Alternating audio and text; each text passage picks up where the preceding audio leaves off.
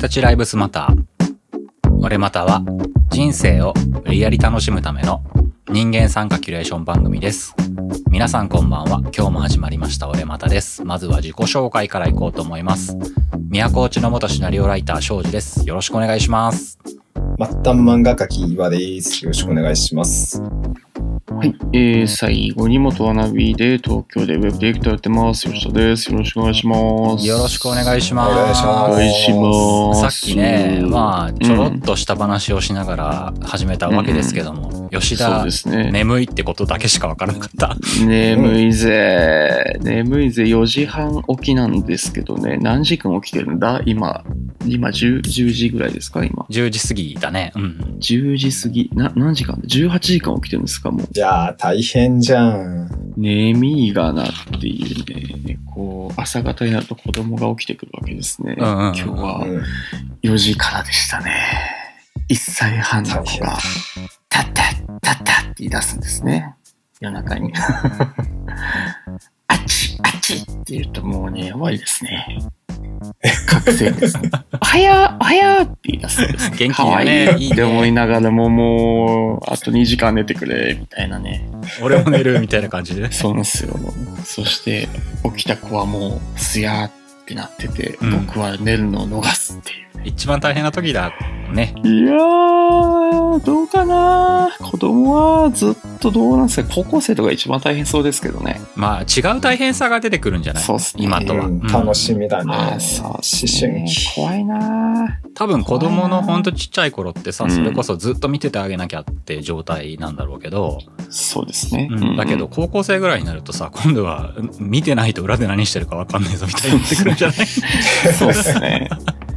自分らが高校生の時とかどうでしたっけ僕はそんなにそこ悪くなかったっすけど受験勉強しないでずっと夜中遊んでましたね俺はどうだったかなそれこそね恐怖の大魔王みたいな親だったからね、うん、やっ ぱ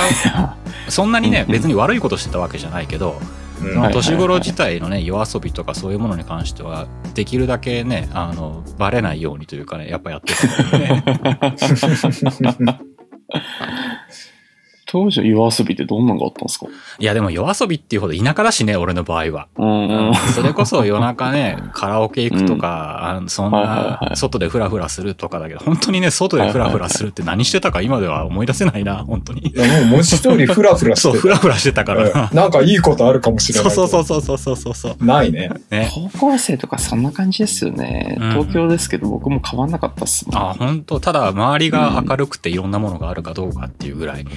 そうっすね。あ、でもなんか、朝5時までやってるゲーセンとかがあったんで、あそこでずっとダンスやってました、ね、いいな、うん、ゲーセン。めっちゃいいじゃん。 11時ぐらいに叩き出されるんだよね、も う終わるから。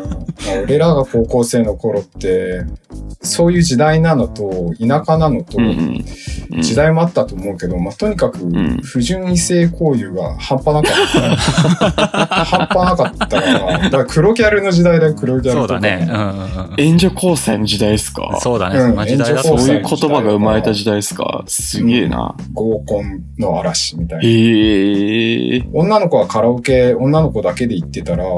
知らんやつがバンバン入ってくるって言ってたからね。えー、すごいっすね、うん、あったあった。そういう時代だったね。なんか、もう。やばんな。窓から覗いて、ね、なんか女子高生だけだったら乱入みたいなね。うん。マジっすかえぐいっしょ。いや、怖いっすね。ちょっとそれは。でもそういうのが割と普通だった感じだね。うん、今考えたらありえないけど。えー、うん、でもね、逆もあるんだよ。そうだね、逆もあったね。女の子がこうガンって入ってきて一緒に歌おうぜ。みたいな。すごいっすね。うんそういう時代なのよ。。別にね、そこから不純異性交友というわけじゃなくて、本当にただね、歌いまくって、まあカラオケぐらいしかなかったから、娯楽が。一緒に歌いまくって、で、わーって騒いでおしまいとかもいっぱいあったしね。うん基本的には本当に普通に遊んでおしまい。携帯などなどの交換とかはするかもしれないけど。割と二度と会うことはない。ない、ほ ほぼない。なんかノリがいい時代で すね。それ聞くと。今ほどね、あれはダメでこれは警察沙汰で、なんか、怪しいおじさんに声をかけられました、通報とかっていうほどのきつい時代じゃなかったから割とむちゃくちゃだったよね、そういうところでは、危ない時代だったね、でもね確かにそれはあるかもしれないけどね、子育てはしづらそうだなその時代は そういう時代の親たちが今子育てしてんじゃないなるほど高校生とかの親だったりするんじゃないえぐいね。えぐいね。そりゃえぐいっすわ。なんか、ね、時代は巡り巡って同じようなことしてるのかもしんないけどね。そうっすね。かもな。そうだね。潔癖になろうとしてる分、うん、余計えぐいかもしんないね、今の方がいろんなことで。さあ、そうね。そうかもしれない。ね、隠れて感がもっとね、加速してるかもしんないね。昔よりも。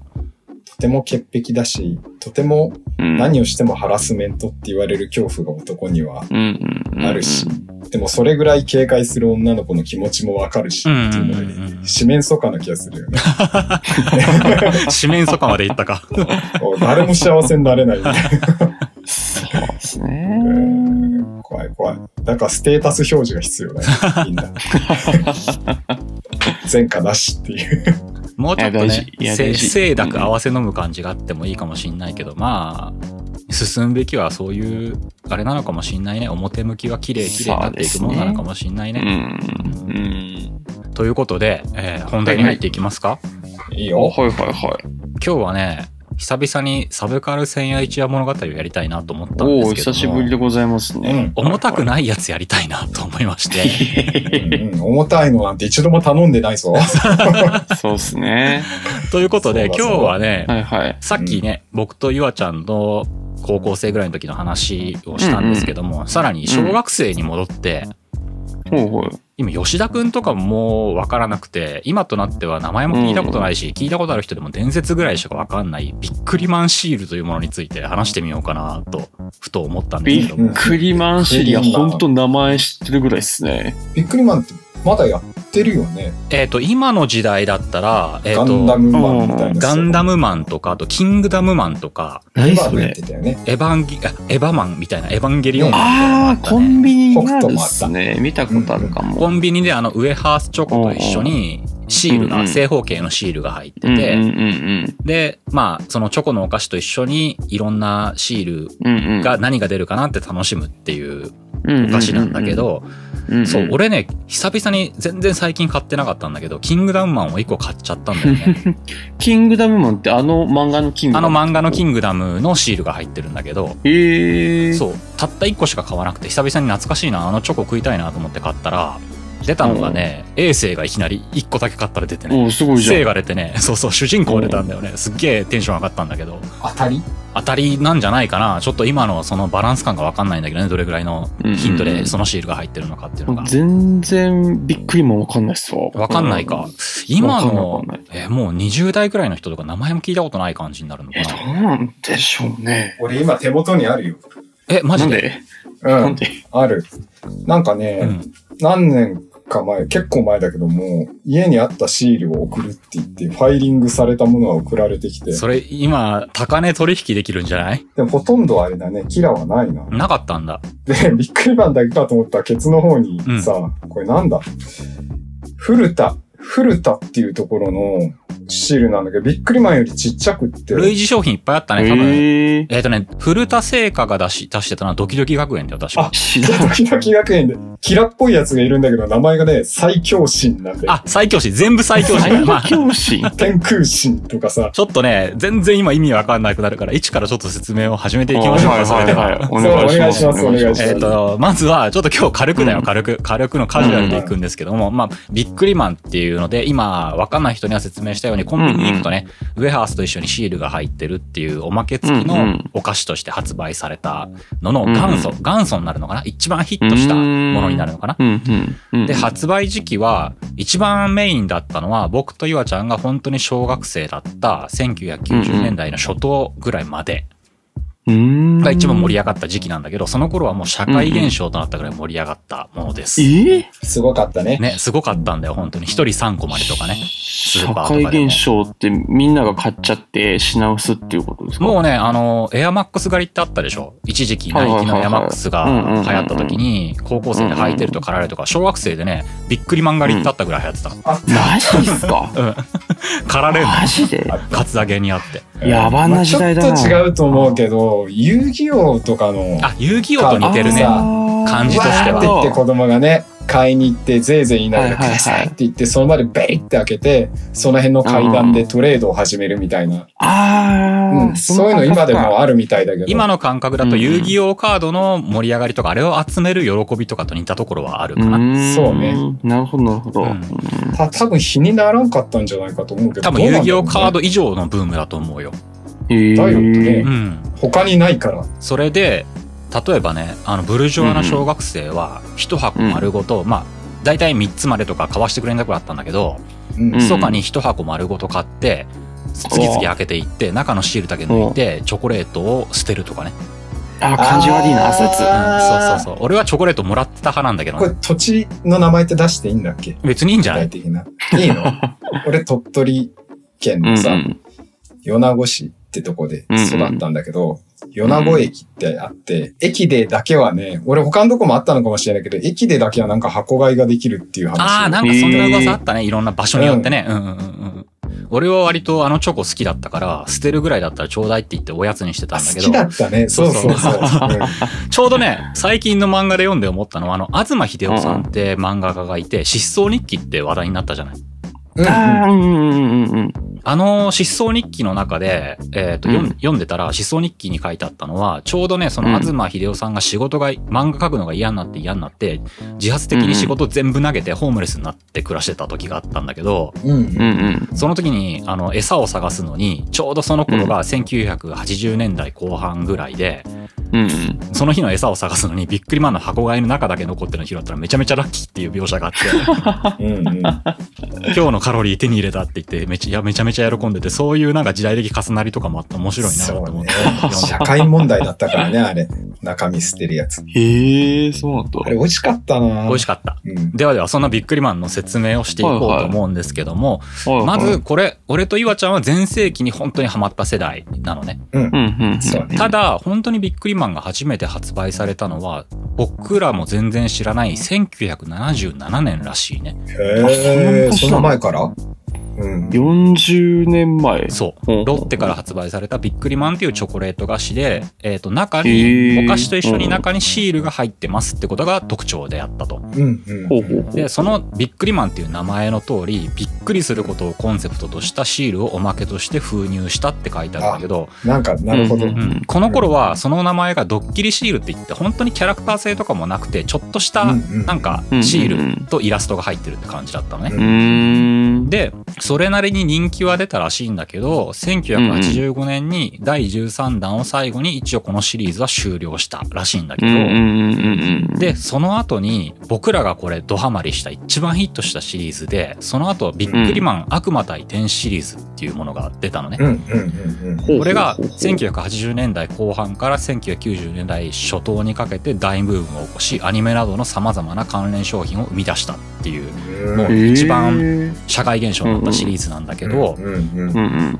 これのねヒットの要因はやっぱメディアミックスにあったらしいねうんうーんまあ俺と岩ちゃんは知ってて知らない人は、えービックリマン悪魔対天使シリーズってネットで検索してもらったらいろんなキャラクターが出てくると思うんだけどうんうんうんその前のビックリマン1977年から始まった最初のシリーズとこの悪魔対天使シリーズの違いっていうのはうんシールにキャラクター性とそれとあとストーリー性っていうのを持たせたところが違いだったらしくて、うんうんうんえー、ストーリー数。今となってはね、遊戯王であるとかポケモンであるとかいっぱいあるから全然珍しくないとは思うんだけど、当時としてはストーリー性を持たせるっていうのは結構やっぱ走りだったんじゃないかなと思うのね。うんうーん、うん、うん。それで、えーコロコロコミックってわかうる、ん吉田くん。わかるわかるわかるわかる。読んでたよ。子供向けのね、漫画雑誌に、そのビックリマンとしての漫画を書いて、で、そのシールと関連して見て、ストーリーが楽しめるっていう風になってたりとか、シール自体もね、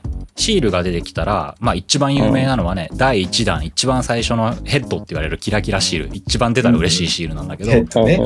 スーパーゼウスっていうのがいて、うんうん。そのシール面があって、後ろをめくると、シールの裏面があるわけじゃない。そこにね、簡単な説明と、ちょっとストーリーを感じさせるような一文が全キャラに書いてあるのね。うーん。で、小学生はそれを読む頃ことで、まあ、うんコロコロコミックの漫画を読んだら、それはそれでストーリーがあるんだけど、全く全部が繋がってるっていうか、それぞれでお話があるっていう感じになってて、全く一つのものではないっていうイメージもあったから、シールはシールで、その裏にあるもので、ちょっとストーリー性を感じることができて、いろんなシールをが出てくるわけで、いろんなキャラクターの裏面を見ることによって、なんかそこに関係性とかストーリーがあるんだなっていうことを感じさせる。ちょっとね、想像力が広がるっていう遊びを楽しめるものになってたのね。面白いね。うん、うん。ね、面白い。これ俺ね、なんかゲーム的だなと思って、ゲームってさ、なんか、うん。あの、冒険する中で RPG とかね、それこそバイオハザードとかでもいいけど、バイオハザードにしようか。いろんななんか、そこら辺に落ちてる日記とか拾って、それを読むと、断片的なストーリーが書いてあって、うんそれをいろいろ貯めていくと自分で想像できるわけじゃない。はっきりは言われてないストーリーが。うんうん。そういう楽しみと似てるのかな、作り方としては、と思ったのねう。んうんうんうんうん。でこの「悪魔対天」シリーズなんですけどもその中に入っているシールは4種類に分けられててうんうん。で今さっき言ったヘッドって呼ばれる、えープリズムシール光ってたりとかね、ああ、キラキラのやつだ。うはいんはいはい段が進むごとに今度それがホログラムみたいな光り方になったりとかもするんだけどうんうんうん。まあとにかくねそれが出ると嬉しいのね光ってるシールっていうので小学生うんは。うんうんうんうん でその他に、えー、とヘッドほどではないけどちょっと金色に光ってたりとか銀色に光ってる天使っていうカードがあって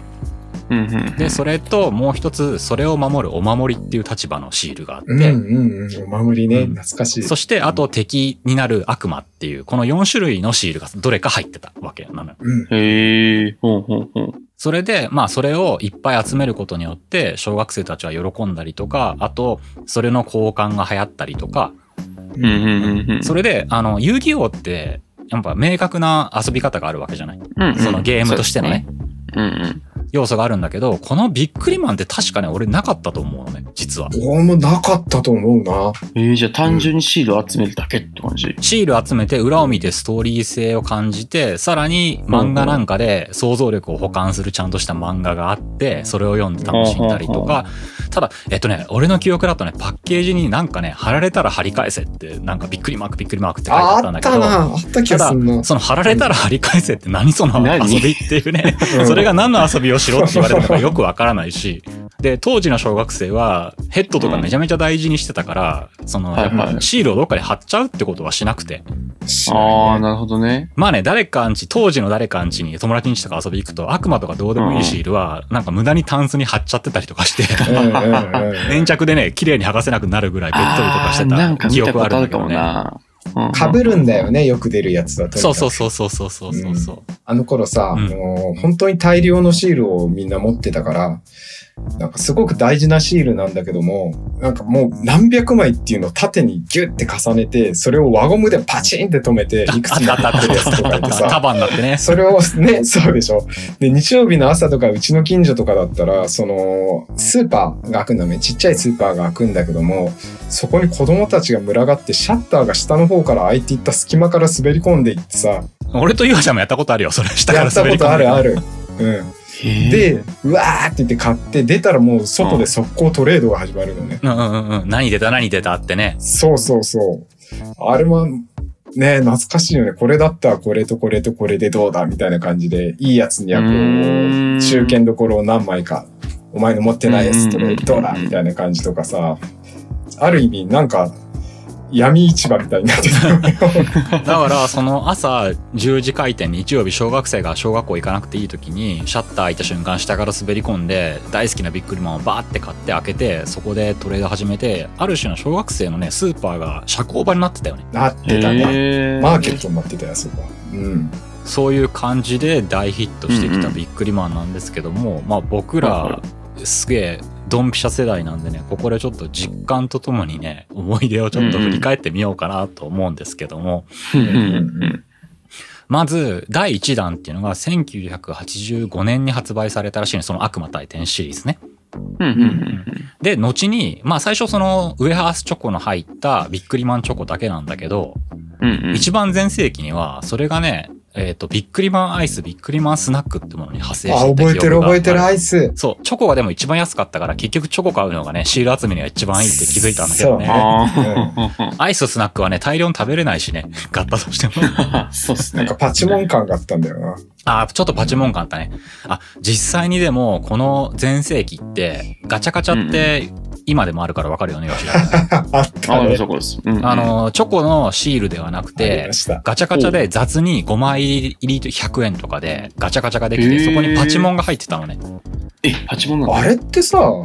本当に勝手にやってたのかな全く一緒だったでしょ絵的には。絵的には全く一緒なんだけど、ロえッチでしーょっと、後ろのロッテって書いてあるべきところの位置に、その刻印でうんね、うんそこが何も書いてなかったりとか、ロッチになってたりとか。うんね、ロッチめはちゃ覚くえてるちゃもん。な時代だな。で、あと、すげえな。やっぱ印刷とかがちょっと違ったり安物だったりとかしえてー、つるっとしてた気がする。見た目は本物と全く一緒なんだけど、指でこするとキャラクターがハゲてなくなっちゃったりとかするのもあったね、うんうんうん悪いものでは。そうそう。とか、あと微妙に色がついてなかったりとか ね。なんうんうんうかんめちゃくちゃだったよね、キャラクター に。つるつるしてたんで、とにかく。だからそんなものも集めたりとかして、懐かしいまあ俺も買ってたけどね、偽物も。なん か、たまなんに。であれ買ってたんだろうね。そうそうそうどうしても欲しかったんだろうね。スーパーゼウスが。だからやっぱその、ロッテの純正品っていうのとパチモノがいっぱいあってて、でも時代だよね。今だったらすぐ多分訴えられたりとかするんだろうね。そうだよ、うんねうんえーではそんな中で、えーちょっと振り返っていこうと思いますけどもその「悪魔対天」シリーズっていうののストーリー性っていうのが天聖会っていう、えーとうん聖なるの聖のうん、えーと会うんうねんとうん天魔界魔族の魔の方ねの戦いを描いたっていうストーリーになってて段が出るごとにいろんなキャラクターが出てストーリー性のある展開と出たらめちゃめちゃ嬉しいっていうちょっと差別感を煽るようなヘッドの存在っていうのでどんどん、えー人気を博していくわけなんだけど、うんうんまず第1弾っていうのでヘッドがスーパーゼウスっていう一番有名なキャラクターあがあ、出知くっててるる知ってる。うん、これなんかなんとなくキャラクターだけはわかる、わかるわかる。うんでこの、123弾っていうのでスーパーゼウスっていう展開の一番偉い人っていうキャラと次それのナンバー2的なシャーマンカーンっていうおじいさんのキャラがえー、知らん。あもうシャーマンカーンはわかんないんだもうわからん。でその次に今度は天聖界側のゼウスとシャーマンカーンっていうのに対して天魔界側の一番偉い人っていうのでスーパーデビルっていうキャラクターが出てくうんるうのね、ん全然わからん。そうそれでこの時点だと偉い人おじいさん側になるからその次でセント・フェニックスっていうね若いちょっと若いね偉いほう。天聖界側のキャラが出てでそれに対する敵側の若手というかね若いなんかちょっとかっこいいやつとしてホープだねホープでサタン・マリアっていうキャラクターが出てきますサタンマリア本当覚えてるわ。。もう全然吉田君わかんない。想像もつかない。全然わかんない。今ね、あの、検索して見てるんだけど、初めて見る。あ、初めて見るレベルなんだ。うん。スーパーゼースしか知らないわ。そうか、そうだよね。まあここら辺のストーリー感というか世界観でいうと、あの西洋のね、聖書だったりとか、ギリシア神話あたりっていうのを引っ張ってきて、へーで、完全なオリジナルの世界観として、雑にね、うんうんもうぐちゃぐちゃにしてる感じ。なるほそうど。そうあったねう。ん。で、多分ね、こっからアニメとかね、漫画に広がっていく時代の頃になると思うんだけど、へーアニメあるんだ。そう。で、今は、まあ、ギリシア神話なんかから引っ張ってきてっていう感じなわけじゃない、キャラクターうん。うが。んうん。で、そっから今度、主人公は、その漫画版ね、漫画とかアニメの主人公っていうのは、あえてヘッドではなくて、ヘッドのその、ゼウスとかは、やっぱ偉い人の位置っていう上司的な立場というかね、うんうんちょっと脇キャラの偉い人っていう位置になって、メインになる主人公たちっていうのは天使に設定されたのね。うんうんうんうんうんで、こ、のアニメのキャラクターとして主人公になる天使っていうのが多分第5弾ぐらいで、そのゼウスとかが一人出た後に出始めるんだけど、ここでちょっうんうとん、その主人公となる一団のえー名前をどんどん上げていくと、えうー、んヤマト王子、ほうほうほうえー、牛若天使、あれうんうんうん天使ダンジャック、うん鬼神アリババ、うん、覚えてる。ロジンフット、あ、覚えてる。ピーター天使、あ一本釣り手、あ、覚えてますよ。で、あーあとクロスエンジェル。混ぜすぎじゃないいろいろ混ぜすぎじゃそなう、いいずいろい。ろね、ひここに来るとね、もうね、うん。いろんなものをね、童話であるとかね、日本の神話であるとか、そういうところのいろんなところを引っ張ってきて、もうね。なんかカオスのような世界観をミクスチャーの走りになるのかな。で、この天使たちが、まあ、主人公となって、まあ、ある意味のチームを組んで敵と戦っていくっていう漫画がこの頃連載されたのね。えー、それでこの後にね、えー、とこれも多分ね多分その後の流行りの走りになってくるものが出ると思うんだけど俺の記憶だとね俺より上の世代の人だったらもっと前からあったよって言われるかもしれないけど俺はやっぱりビックリマンで結構子供心ながらに初めて体験したものってあってやっぱそのデビルであったりとかゼウスであったりとかっていうその神話キャラが自分たちにもっと馴染みのいいようなオリジナルキャラとして出てくるっていうのも初めてだったし、その後に、まあ、スーパーゼウスっていうね、展開の一番偉いホワイトな方の人がいるわけじゃない。うんうん、で、それに対してライバル的な、まあ、ちょっとこれもストーリー性あって、えっ、ー、と、ゼウスの双子の弟かなんかっていう設定があったと思うんだけど、ブラックゼウスっていうのが出てくるね、その出てきたね。えー、で、このブラックゼウスっていうのが、確かね、そのチョコに入ってるシールでは、初めてプリズムシールじゃなくて、七色に光るホログラムシールとして出てきたの。へえ、そうだったんだ。 だったと思う、俺の記憶だと。で、このブラック何々っていうのが俺めちゃくちゃかっこいいと思って、当時。子供はね、 そうそうそうそう悪役が好きになる悪役が好きになるやつ、ね、一定数いるからね。うんうんで、めちゃくちゃ欲しかったんだけど、多分俺がね、がっつりビックリマンの存在にハマった頃には、多分ブラックゼウスは昔の段で出たやつで、もう出なかったの、ね、その後になって。だから欲しくて欲しくてたまんなかったんだけど、手に入らなかったっていう記憶があるな、このブラックゼウスっていうシールは。なんかさ、すごい素朴な疑問なんですけど、いいですか、うん、うんうんすごいレアなキャラさ、おじいちゃんじゃないですか。おじいちゃんだね、ゼウスとか。うん、なんでこんな人気になったのえっとね、おじいちゃんじゃん。そういう時代だよね。 そう、今みたい に多分、なんかイケメンじゃないとダメとか、それこそ女の子のキャラだったら、まあちょっとお色気担当みたいなキャラはいたんだけど、その漫画とかでも。ただ、やっぱ女の子だったら可愛いキャラじゃないとダメだとか、そういうなんか縛りがあんまなかったと思うのね。なかった。へ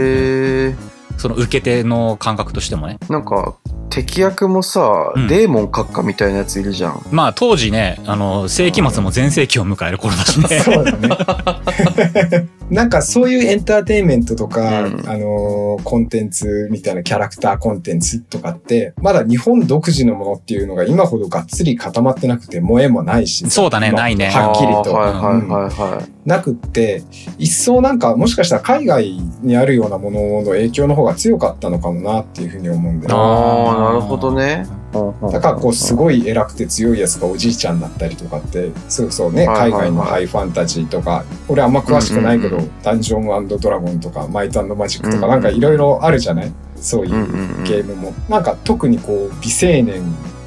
だから偉いとかいう感じでもないと思うんだよねむしろこうひよっこぐらいの感じで若手は。うんただひよっこが頑張るのもまたちょっと魅力だったりとかっていうね。そうそう、うんうんめっちゃ強いポジションって老兵だったりすることが多かった気がするんだよね、昔は。今よりも。そういう海外のキャラクターコンテンツを非常にマイルドにしてそのまま持ってきたのかもしれないなっていうふうに思ったりもする。けれども、でもなかったんだよね、そもそも。うん、そもそもこういうものがなかったかもね。そう。それ小学生の男の子って、うん、あのー、人にもよると思うんだけども、うん、特にこう、女、女の子キャラとかを好むっていう時点でちょっといじめられたりするんで。ああ。 そうだね。なんかやっぱね、ちょっとドラゴンボールの悟空イズムがまだあった頃かもしんないね。いや、もうバリバリあったと思う。結局、まあ、それこそ高校生とかになるとまた広がってくると思うんだけど、感覚は。小学生ぐらいだと、まだね、女よりも冒険みたいなね。うんうん、のが強かったと思うよ。強い。俺、多分ね、まだ引きずってて、それを。それで女の子キャラとか書くなん で。うん、変わんねえな それだったら。うん、すげえ引きずってんだよ。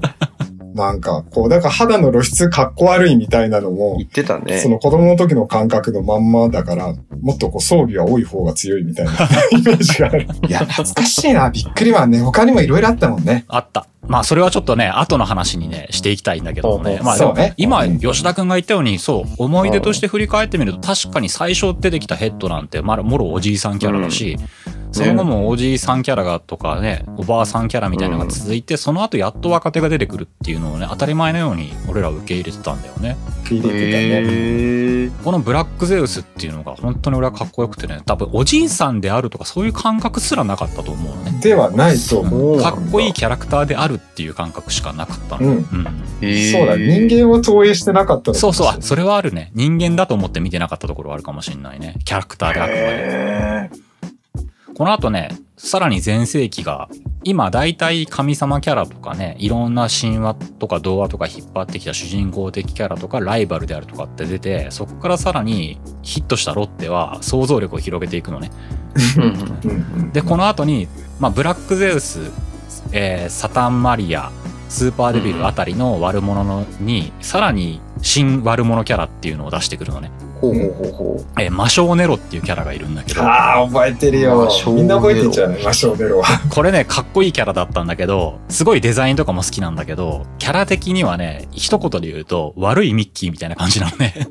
悪いミッキーディズニーランドのね、 メインキャラクター。うんうん、ああ、本当だ。でしょいいのこれ。大丈夫訴えられない今だとどうなんだろうかわかんないんだけど、かっこよかったんだよ、これも。当時小学生の俺には。ええー、この魔性ネロっていうキャラはすごいメインの一番盛り上がった時期のど真ん中にいたキャラだと思うよ。うんすごい有名だよね。有名なキャラ。うん、あ、あれヘラクレスとか好きだった、ね、あ、それで、その次出すんだけど、うん、さらにその魔性ネロ編の近くで出てくるキャラで、ヘラクライストっていうキャラがいるのね。ヘラクライストか。うんうんで、このヘラクライストっていうキャラは、プリズムシールも何種類かあってめちゃくちゃかっこよかったんだけど、これの設定が、えー、セントボットって言ってロボットなのね。そう。そう展開の、展開の強いロボットなんよ。これ兵器なんよ。ロボになってきちゃった。 あ、俺覚えてるよ。表へ出ろって言うんだよ。何それそれしか言わないっていうやつ。アニメで見た気がする。やからじゃん、普通に。不良じゃないですか。めちゃめちゃかっこいいんだけど、こうやって悪いミッキーキャラできたりとか、今度は天使とか悪魔とかだけじゃなくて、それがロボットっていうね、展開キャラが出てきて、ど,どんどんどんどんね、イメージが広がっていくわけですよ。はいはいはいはいはい。それで、多分俺ね、えー、っと、どこら辺から実際チョコ買い出したんだろうな。ここら辺のあたりでやっと俺は物心ついたっていうかね、ビックリマンっていうものを理解できるぐらいの年齢になってきたのかな、小学生の中盤ぐらいになってきて。で、ここで、この第8弾ぐらいまでで、一通り最初のシリーズっていうのが終わったって俺は思ってて、うん、で、この次9弾から今度はね、パワーアップ編に入ってくるのね。 俺が勝手に今名付けてるだけだけど。どうだろう、もう、あんま覚えてない覚えてないんだ。まあ、いや、多分ここら辺まだわかると思うんだけど、今までヤマト王子っていうのは結構アニメではねメインの主人公っぽい扱いになってたわけね。でそこら辺のメインキャラが今度9段からパワーアップしていくのね。で最初にパワーアップしたのが確かね最初の方に説明してもう忘れちゃったかもしんないけどセント・フェニックスっていう展開の結構若手の偉い人がいるっていうキャラがいたっていたじゃない。その人がイケメンになってヘッドロココっていうキャラにパワーアップするのね。ヘッドロココねもう光ってて見えないみたいなシールだったよね。全部光ってて何書いてあるか見えないよみたいなシールだった気がするえー、なんかシュッとしましたねちょっとシュッとするんだよ、うんハンサムなんか最初のちょっとバタ臭さ感がね抜けてねすげえシュッとしたイケメンになるパワーアップするのね、でここからパワーアップがどんどん広がっていくんだけど俺ね、記憶だと「ドラゴンボール」のあのスーパーサイヤ人よりは前だよね多分こっちの方がえっ、ー、と俺らが知ってる範囲だとキャラクターがパワーアップするっていう面白さを最初に感じたのもこのビックリマンだと思うのね。このビックリマン自体が何かの流れに乗ってそっちに持っていったのか、うんうん、こっちがオリジナルでそのパワーアップしたら面白くないっていうのを割と走りで考えたのか俺はちょっとわかんないけど、自分がその頃ねあの触れてたものって限りがあるからやっぱ、うんうん、なんだけどこのパワーアップ編っていうのにも小学生としてはすごいテンション上がった記憶がある、うんあのキャラがこんな感じになっちゃうんだみたいなそうそうそうそうそうそれでヘッドロココっていうセント・フェニックスのパワーアップキャラが出たと同時にあの天使の主人公一団がいるって説明したじゃんうんうんうん、あいつらもう全員パワーアップするのね。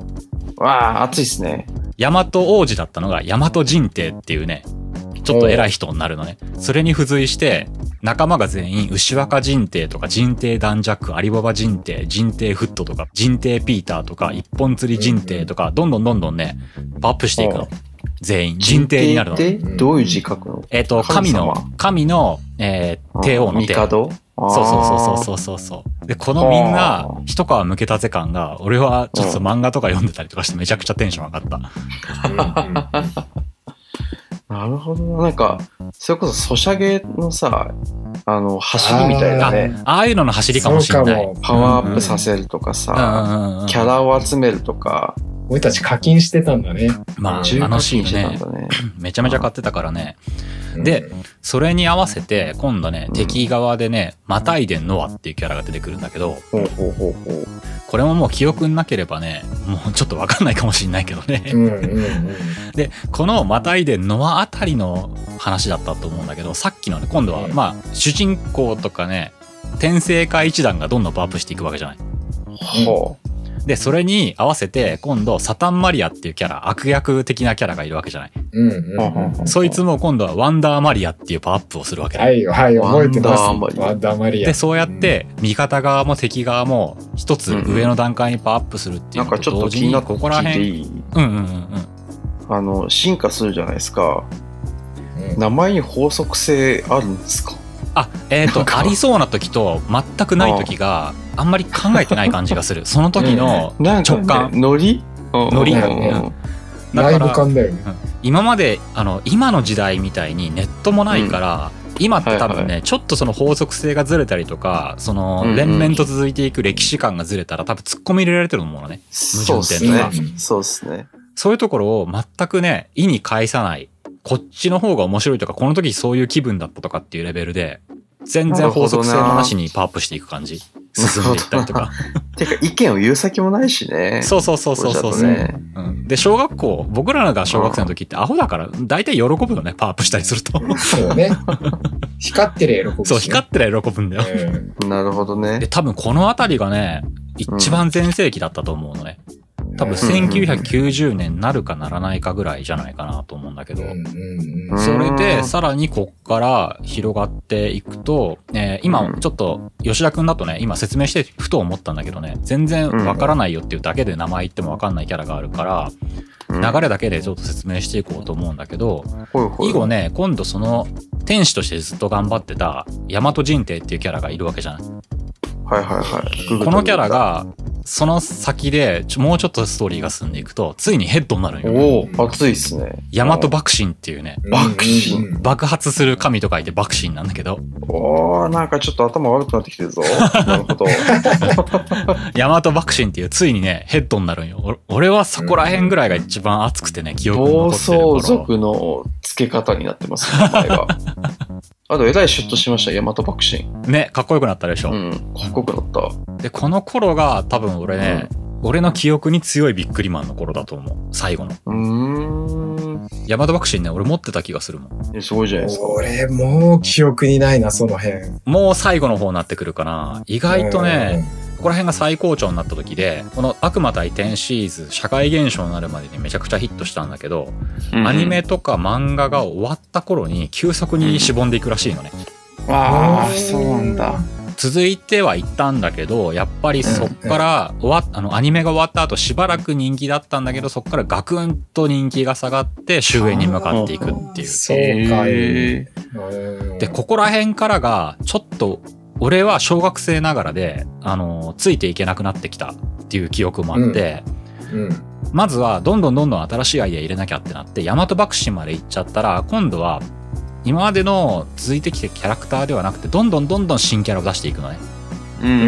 うん。で、名前はここでははっきり言わないけど、まあ、いろんな神話とか、ね、聖書とかから引っ張ってきた、もじったキャラとかが広がっていくんだけど、うん俺はね、う多すぎてね、よくわかんなくなってきたの、キャラクターが。うん、なるほど。もういつの時代も同じことが起きます、初期の段で出。た頃みたいな、なんかね、すごい、スッと入ってくる印象のキャラってのが少なくなって複雑化しちゃったの。えーうんイメージが。デザインから何から何までね。でそっから頑張っていろいろ考えていったと思うんだけど、あとはその別の類似製品であった感じで、あの、うん1枚目のシールをめくると2枚目のシールがあるっていうのとかうん、うんうんうん。ほう。ヘッドの光り方も、プリズムだけじゃなくて、うん。なんかいろんな種類を試してみたのね。うん。 なんか光ってるのか、なんだかよくわからないような感じにしたりとか、あとこの頃ね、PTA から文句言われて、ヘッドが少ないと差別感があるって。何それあんまあ、出ない覚えてる覚えてる。なんか光ってるの増えたよな。そうそうそう。それで光ってるやつがすごく増えたのね。半分ぐらいに。えー、なんか特別感がなくなっちそゃっう、たんだよね。特別感が全くなくなって、まあ、まあ、ヘッドが出たらめちゃくちゃ嬉しかったの。まあ嬉しいんだけど、うん、なんかヘッドが出てもそんなに嬉しくないのと、このヘッドが何なのかよくわかんなくなってきたのと、うんキャラクターとしうて。んうんうんうん誰だって感じ。そうそうそうそれと、ヘッドの種類を増やしまくらずに、要は結局偉い人の数を増やしまくらずに、ただキラキラシールを増やすっていうので、そう色その一つのキャラクターのモーションが違うとかね、なんか進化の途中であるとか、はいはいはい格好が違うとかっていうのですごい増えちゃって、当時小学生だった俺はいまいちついていけなくなった感じが。う。うんんなるほどねう。んちょっとなえるね、それはね。そうそうそう。そうやって俺はだんだん離れていっちゃったのが最後だったかなと思って。うん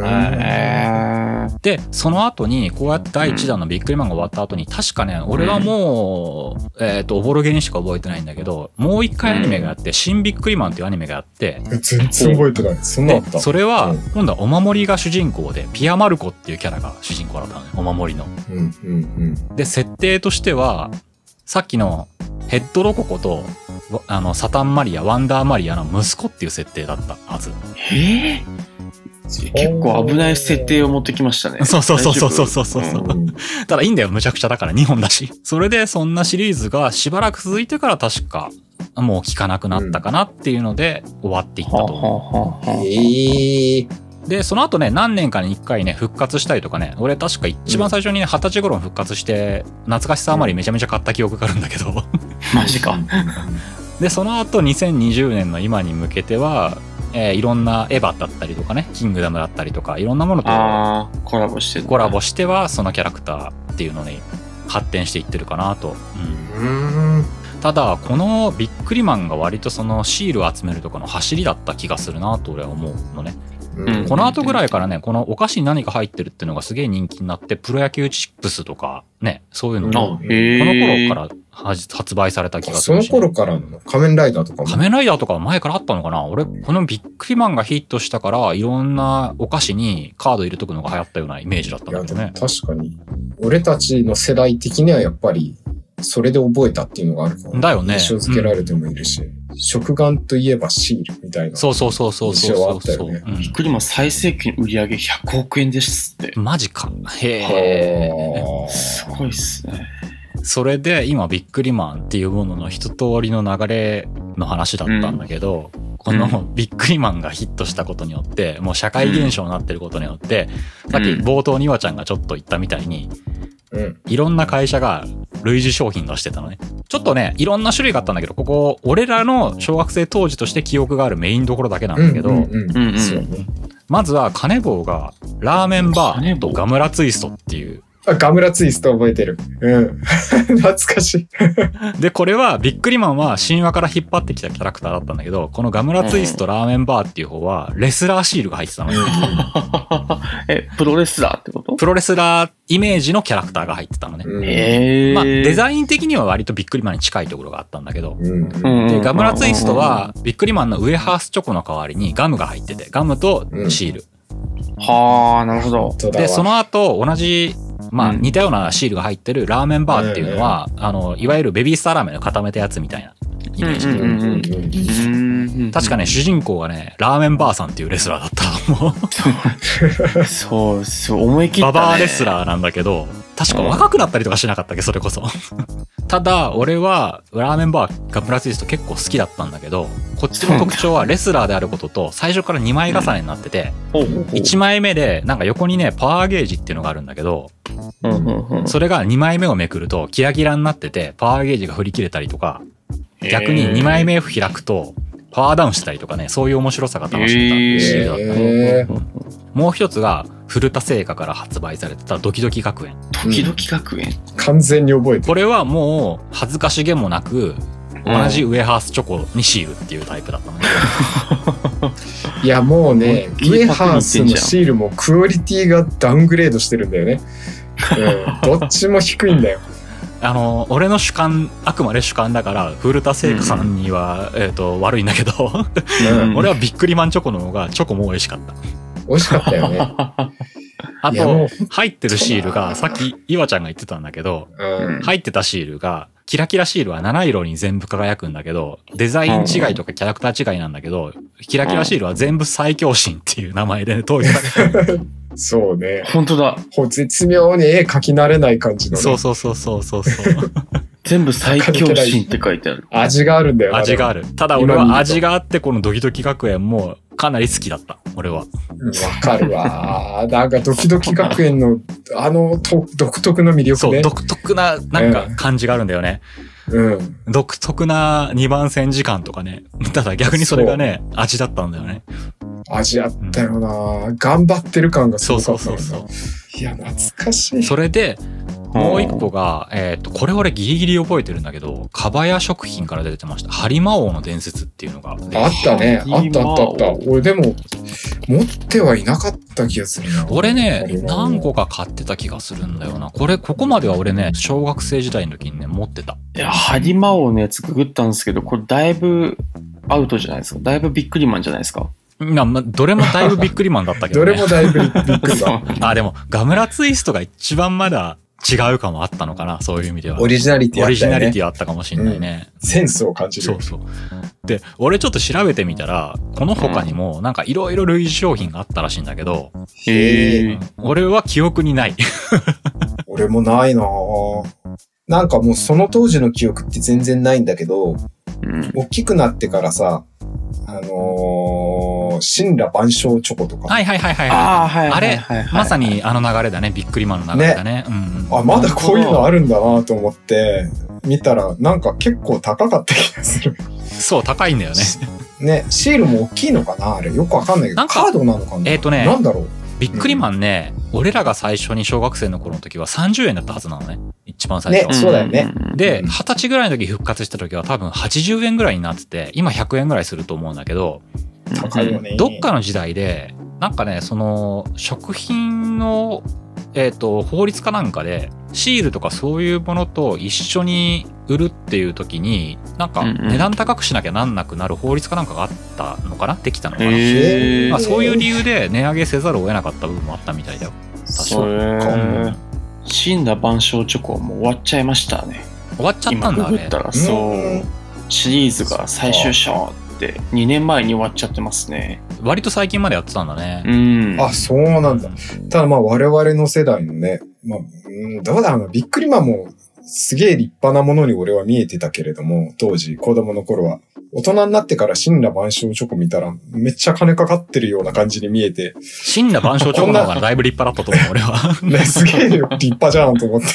びっくりしたな。最近の顔こういうのなのかとか思った気がするんだけど、あれ子供が買ってたのかな大きい子供かなうん。ではそろそろまとめていこうと思うんですけども、とりあえずま俺とまるめんちでゃめすちゃか喋ったから、とりあえずゆあちゃんなんかいない。うん。俺何もわからんすよ。はいえーとうそうだな。今日改めて自分の子供の頃からのね、こう、めちゃめちゃストライクの、めちゃめちゃストライクだよね、びっくりマンまなあんて、めちゃくちゃドストライクでね、ドハマりしてたからね。うんうんその頃のそういうおもちゃとか、まあおもちゃって言っちゃうけどもシールうんの話とか、脈々とね、こう歴史を聞いてたらさ、なんか今でいうソシャゲと変わんないね、本当に。デジタルになったってだけで。そうっす物ね理かデジタルかの違いだね。うんうん本当に。なんかそう思うと、こうガンガン課金してる若い子にうんうん。なんかあんまりこう 、よろしくないよなんてとてもいい。あ、まあでもあの子たちちっちゃくねえな、そういえ ば。あと、額がやべえな。うん額がやば俺いた。ちの子なんて言うても30円とか100円とかそんなもんなんだけども。あの、ビックリマンの頃は、変えても入荷数って限界があるわけじゃない物理的に。うんそうそう、ほんと箱買い3で個きとてかも2個だったもんな。うん箱買いできても限度があるけど、デジタルになるとね、いくらでも課金できるからってのはあるかもしれないね。そうだね。そうですねまあある意味彼らは被害者だよね。課金できちゃうんだもん。うん、我々は制限があったから助かったけど、あの頃制限なかったらやべえことになってたもんね。そうだ本当に。チョコ食いすぎて死んでたかもしれない。まあ、というふうにね、我々の時代では物理的なね、チョコ食いすぎ現象で病気になってたかもしれないけども、今の時代の子たちは、 えー課金しすぎ注意だね。そうだね。課お金財布事情がやばいことになうるん。まあ、常にいつの時代の子供の遊びにもこう闇が潜んでるなと思いま した。改めて。え変なまー、とめ大して変わんないんだな、でも。そうだね。うん。うん。だからこの先どうなるかなって、なんかまた大きな変化があって面白いね。今デジタルになったわけだけど、もうちょっと長生きしてみたいです。それこそ ね、子供がいる吉田くんなんかはそう間ですね近で見れるからね。うん何が入子るか供のっ趣ていう味趣のは向をね。うん、ちょっとラジオでも話していきたいですね。うん、うん。ぜひぜひ。はい。はい。では、今日はここら辺で終わりにしますか。ははいい。はい。ありがとうございました。ありがとうございました課金はダメ絶対ですね。死ぬぞ。